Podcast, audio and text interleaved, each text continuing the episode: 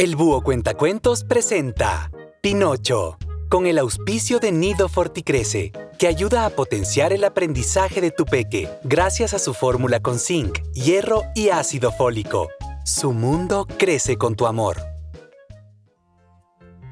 Érase una vez un humilde carpintero llamado Gepetto, que vivía muy solo y sin hijos. Esta soledad le apenaba tanto que Gepetto planeó construirse un muñeco de madera, al cual daría forma con mucha paciencia. Lo llamaré Pinocho, se dijo el carpintero a sí mismo sonriente y muy contento con su proyecto. Y así fue como poco a poco Gepetto le fue dando forma a la madera. Primero las piernas, después los brazos, hasta estar completamente terminado. El muñeco se veía precioso. Casi parecía un niño, con aquellos ojos pintados tan brillantes. Sin embargo, el pobre Gepetto pronto se dio cuenta de que con aquel muñeco no iba a aliviar su soledad.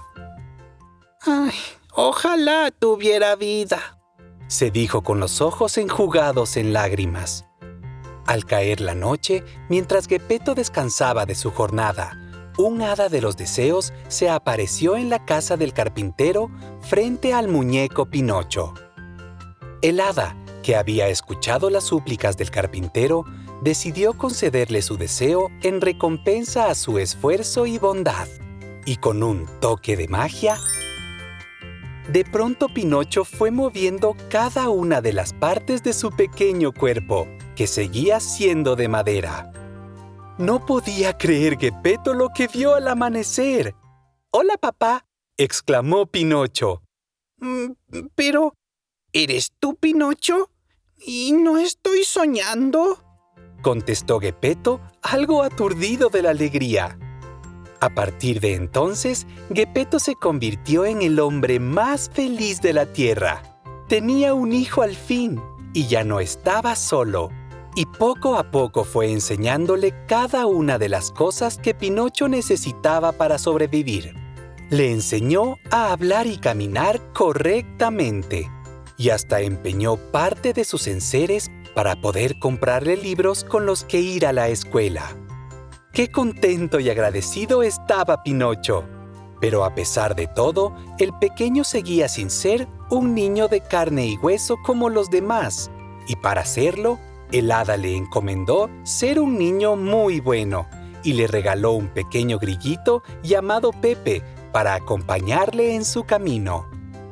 Mientras se dirigía a la escuela, se imaginaba Pinocho aprendiendo miles de cosas y haciéndose muy, muy listo para poder ganar dinero cuando se hiciera mayor y comprarle a su padre todas las cosas que había vendido para pagar sus libros. Pero en el camino, Pinocho se encontró con un lobo malvado, que a cambio de algunas monedas y mucha diversión, consiguió conducir a Pinocho hasta el teatro de títeres de la ciudad, desoyendo a Pepe Grillo que le advertía una y otra vez de su error. Vengan, señores, al teatro de títeres. Vociferaban desde la plaza del pueblo. Pronto Pinocho se unió a la fiesta y se puso a bailar frente a aquel teatro lleno de marionetas, como uno más.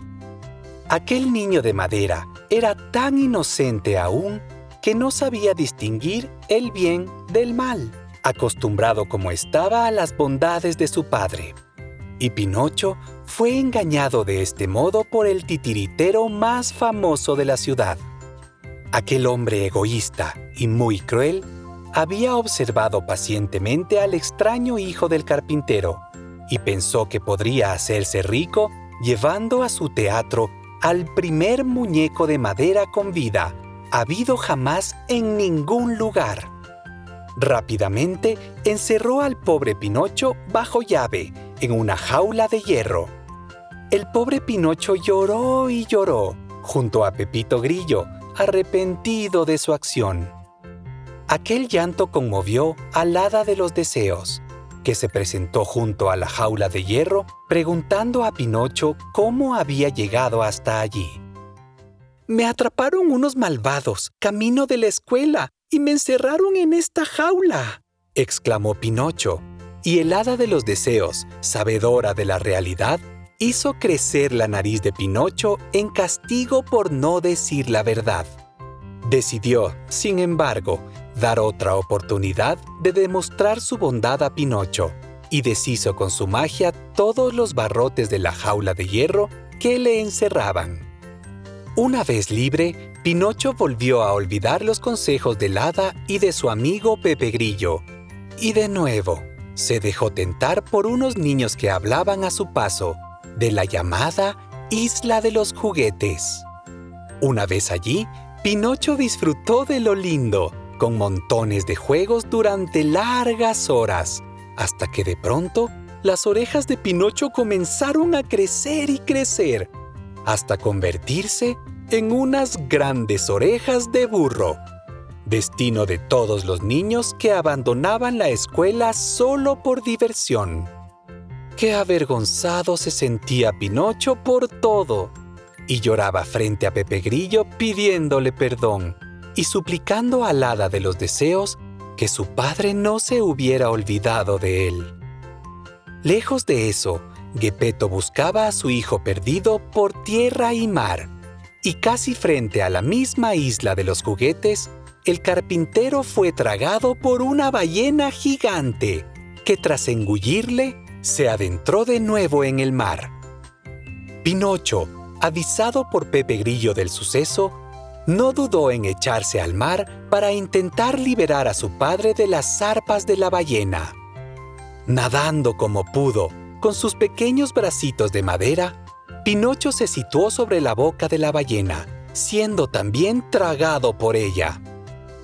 Dentro de la boca de la ballena, padre e hijo se sintieron inmensamente contentos. No tenían miedo. Al fin, Gepetto había encontrado a su pequeño y juntos se contaron todas sus historias. Pepe Grillo, mientras tanto, planificaba un plan para poder escapar de aquel lugar. Encendió una fogata en la boca del animal y consiguió hacerle estornudar y con ello Pinocho y su papá salieron volando del interior de la ballena hacia el mar.